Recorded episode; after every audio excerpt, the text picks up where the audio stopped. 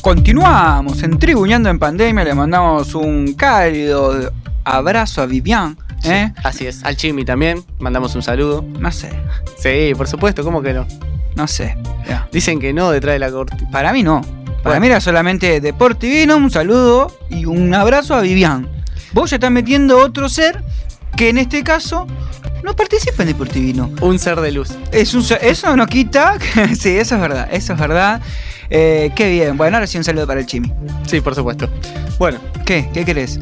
¿con qué seguimos? ¿Con qué seguí? Uy, ahora tenemos. eh, tenías razón cuando adelantaste que este era una emisión de Tribuñando especial para los amantes y las amantes de los autos, ¿no? Del automovilismo en sí.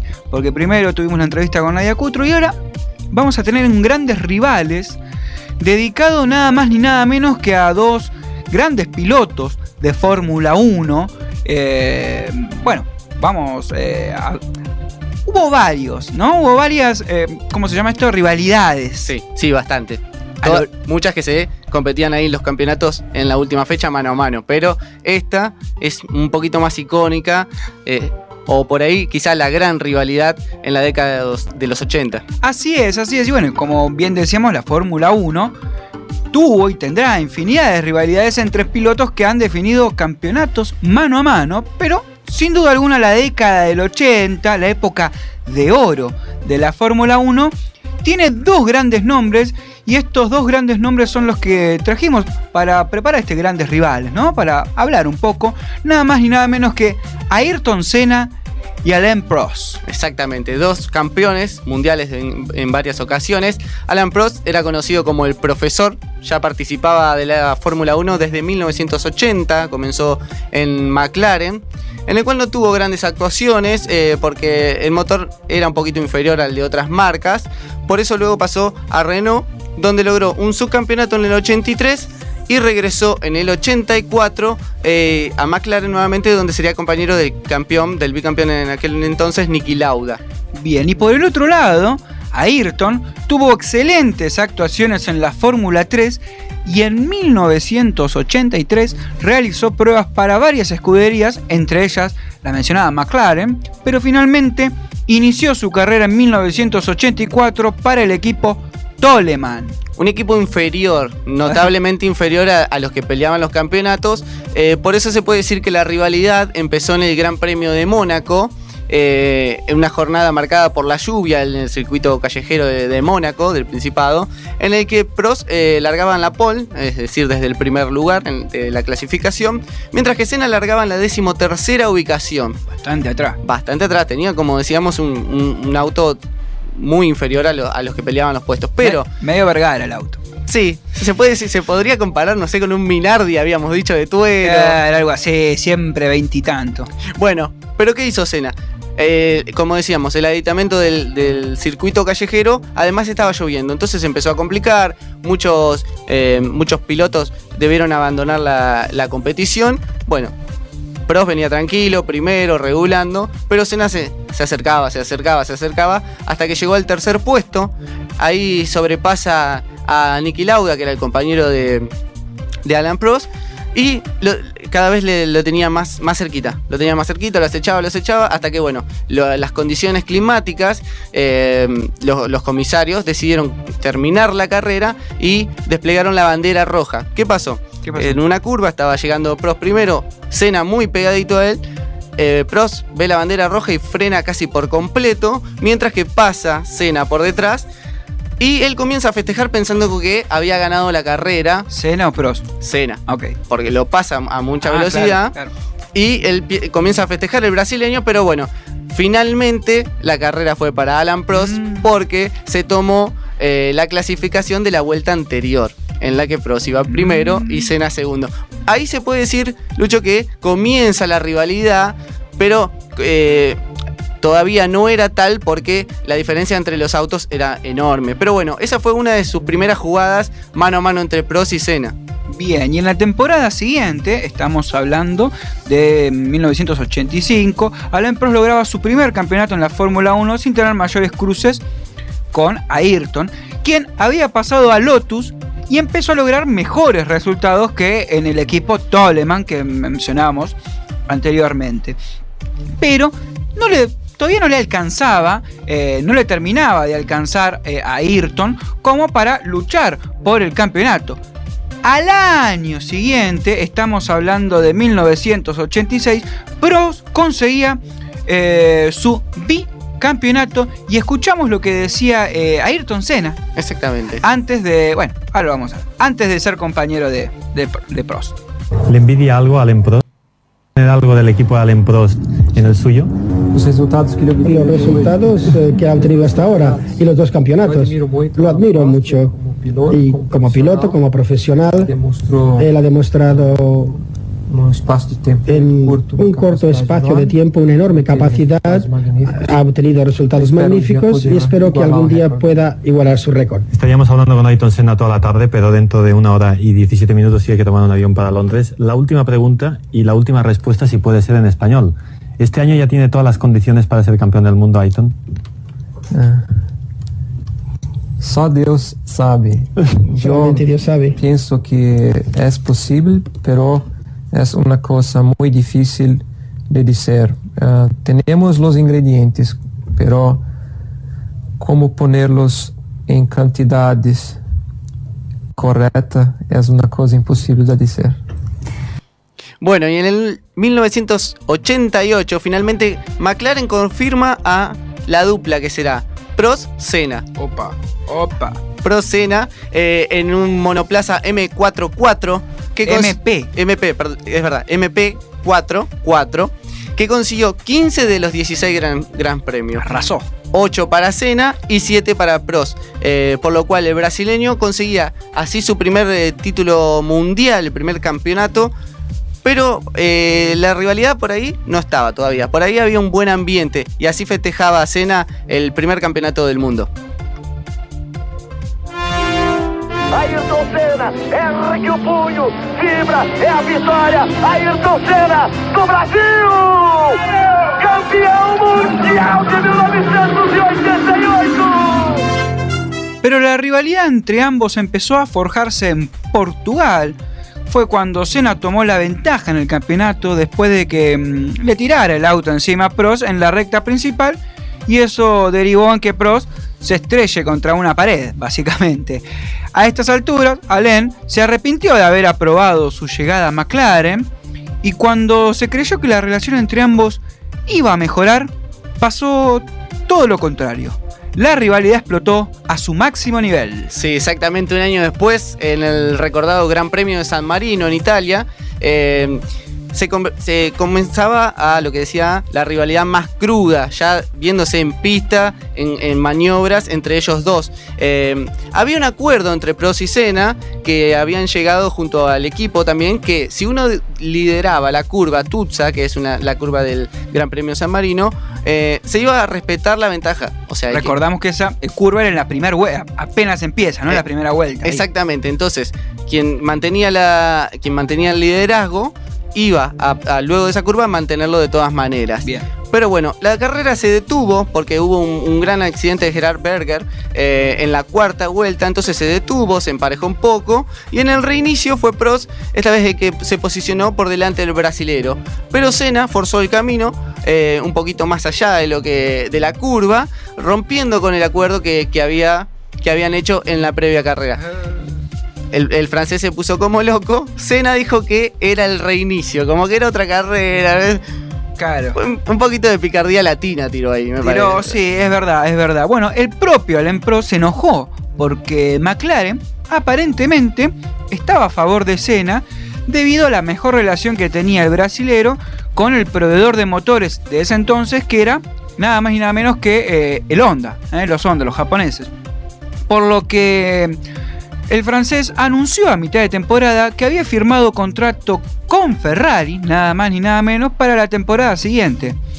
Y entre los pilotos, la relación, luego de este suceso en San Marino, se rompería al nivel de que ambos no se dirigieran nunca más la palabra. O sea, No. se encularon los dos. Se vincularon los dos, aparte Prost dijo yo me voy a Ferrari a mitad de campeonato, no le importó nada, pero de todas maneras el, el campeonato se estaba disputando entre ellos Así y es. fue en el Gran Premio de Japón de 1989 que dejaron eh, lo que creemos que es el, el momento culmine entre ellos dos, que es un, un toquecito que se dan, un toquecito, un pequeño toque recordado en la Fórmula 1, en el que se cruzaron miradas, eh, Prost eh, rápidamente sale del auto porque sí, si se quedaban ellos dos descalificados, Prost salía campeón.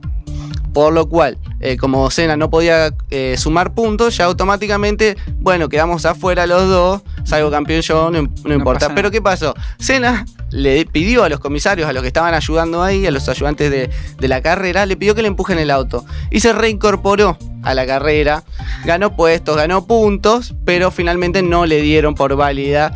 eh, No, ganó la carrera. terminó ganando la carrera, pero no se la dieron, la de- lo descalificaron por una jugada muy polémica en el regreso a la pista, ya que fue empujado eh, a través de una chicana que no era válida. Claro. Entonces tuvo un ingreso por otro lado que no era válido, lo descalificaron, le saca- eh, no sumó puntos y por ende eh, Prost salía campeón del mundo en esa. Bueno, Así. recordamos que el presidente en ese entonces de la Fórmula 1 era un francés y dicen que había ayudado a su compatriota Alain Prost. Exactamente, así que vamos a escuchar eh, un audio más que tenemos ahí para, para hacer un poquito, para recordar lo que fue este, este toquecito entre Prost y Senna. Pues en estos momentos para la conclusión del Gran Premio. Ahí es donde ha intentado meterse. Y ahí se han, se han tocado los dos. Se han tocado los dos y aquí ha terminado, ha terminado el Gran Premio para Allen Project, Senna, pero atención porque ha terminado el Campeonato del Mundo, ha terminado el Campeonato del Mundo para Ayrton Senna. Allen Prost, ahí está Osamu Goto, el, eh, el responsable de Honda, de los motores Honda que equipan a los McLaren, ha podido terminar el campeonato del mundo aquí para Ayrton Senna que va a intentar volver a la pista. Ahí tienen Allen Prost que ha salido del habitáculo de su McLaren. No tenía otra posibilidad, era, lo habíamos dicho, el único sitio donde podía echársela encima a Ayrton Senna que está intentando por todos los medios volver a la carrera. La verdad es que la diferencia con Alessandro Nannini era de un minuto 13 segundos y ahí está Ayrton Senna volviendo a la carrera, volviendo al Gran Premio. Vamos a ver lo que sucede porque si no ha pasado La descalificación de Ayrton Senna implicaba caer en la imposibilidad matemática de superar por puntos a su compañero, el francés Alain Prost. Por lo que el campeonato de 1989 se definía antes de llegar eh, a la última carrera en Australia, en Adelaida. Eh, o sea que ya estaba todo a favor. Claro, porque Senna tenía que ganar sí o sí las dos carreras para salir campeón. Claro, bueno, y de esta manera Alain Prost conseguía su tercer campeonato en la máxima categoría del automovilismo. Exactamente. Y al año siguiente, en 1990, eh, la, la co- la rivalidad continuaba entre ellos dos, pero como habíamos dicho, Prost se había ido a, a Ferrari, eh, por lo cual ya no compartían equipo. Senna seguía en McLaren, pero Prost ya había pasado al caballino rampante. Al caballero rampante. Y el campeonato nuevamente se definió entre estos dos pilotos. Eh, el francés había logrado 5 victorias, mientras que el brasilero acumulaba 6. Y de esta manera, el campeón se definiría nada más ni nada menos que en Japón. Un año después del recordado episodio entre, eh, por aquel entonces, compañeros de equipo. Exactamente, pero esta vez en la pole arrancaba Senna y atrás de él estaba Prost, eh, que aprovechó una mejor salida para quedar primero en la partida. ¿Y qué pasó? Más o menos lo mismo que el año pasado. Entonces, en la primera curva, curva volvió a suceder, el piloto de Ferrari venía por delante, se cerró, Senna aceleró, se tocaron, se fueron los dos afuera, y en este caso fue al revés. Eh, al, al quedar Prost sin poder sumar puntos, el campeón era, eh, en este caso, Ayrton Senna. Así que vamos a escuchar el audio.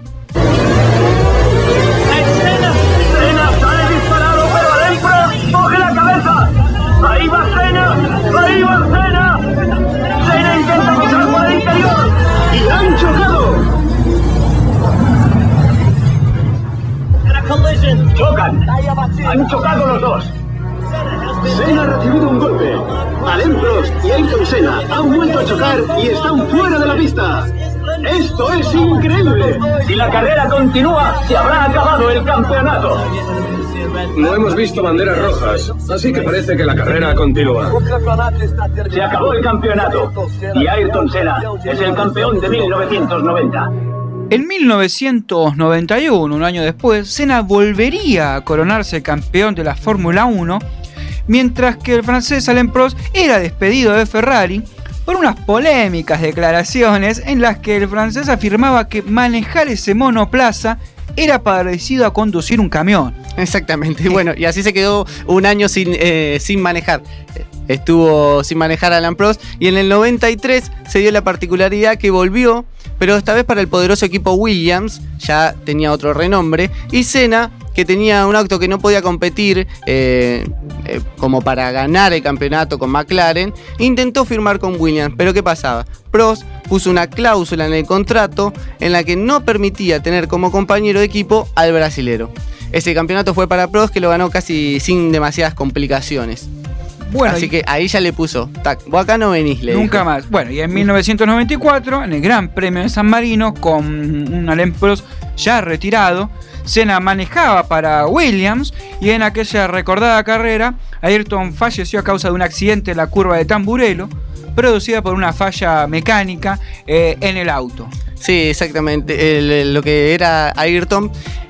Se dice que ya en esa época, eh, una vez retirado Prost, ya comenzaron a, tener una relación más de por eh, ex compañeros, un poquito más amistosa, eh, que ya no era la rivalidad de eh, lo que fue esos toques en el 89, en el 90, que tenían una, un- una relación un poco más amistosa entre ellos dos.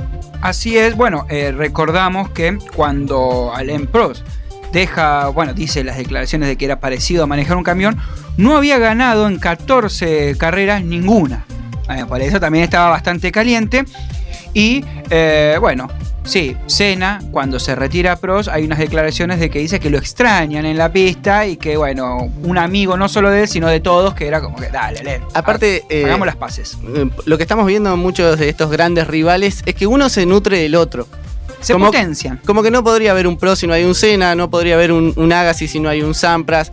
Entonces es como que hay una, algo que es necesario, como que se potencian y sirve para la competitividad de cada uno. Así es, y vamos a tener una estadística que a partir de 1988, momento en el cual comparten equipo, las estadísticas fueron dos títulos para Alain Prost, tres para Senna, con 78 grandes premios para Prost, 80 para Senna, y con 23 victorias para Prost y nada más ni nada menos que 32 victorias para mm, el brasilero, eh, con un 40% de victoria, un montón. No, un montón. Un No, animal. no, la, la verdad que era un animal Senna. Eh, ya lo hablamos alguna vez, pero no vale la, vale la pena recordar. Hay un documental muy bueno que se llama Senna, eh, que lo pueden encontrar por ahí por internet, que cuenta toda la carrera con algunos relatos familiares y bueno, también un par de, de encontronazos que tuvo Senna contra la organización de, de la Fórmula 1 por algunas curvas que no daban, otras, algunas eh, poles que se tenían que ubicar de, una manera o de otra.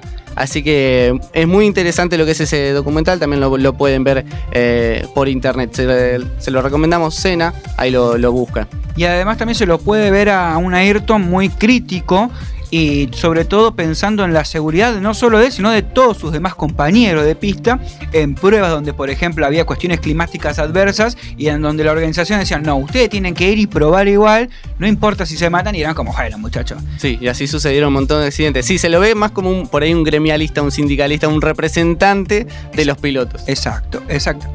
Bueno, eh, esto ha sido el Grandes Rivales, Cena Pros de Tribuñando. Esperemos que lo hayan disfrutado tantos como nosotros cuando lo producimos, eh, porque se encuentran lindas joyitas.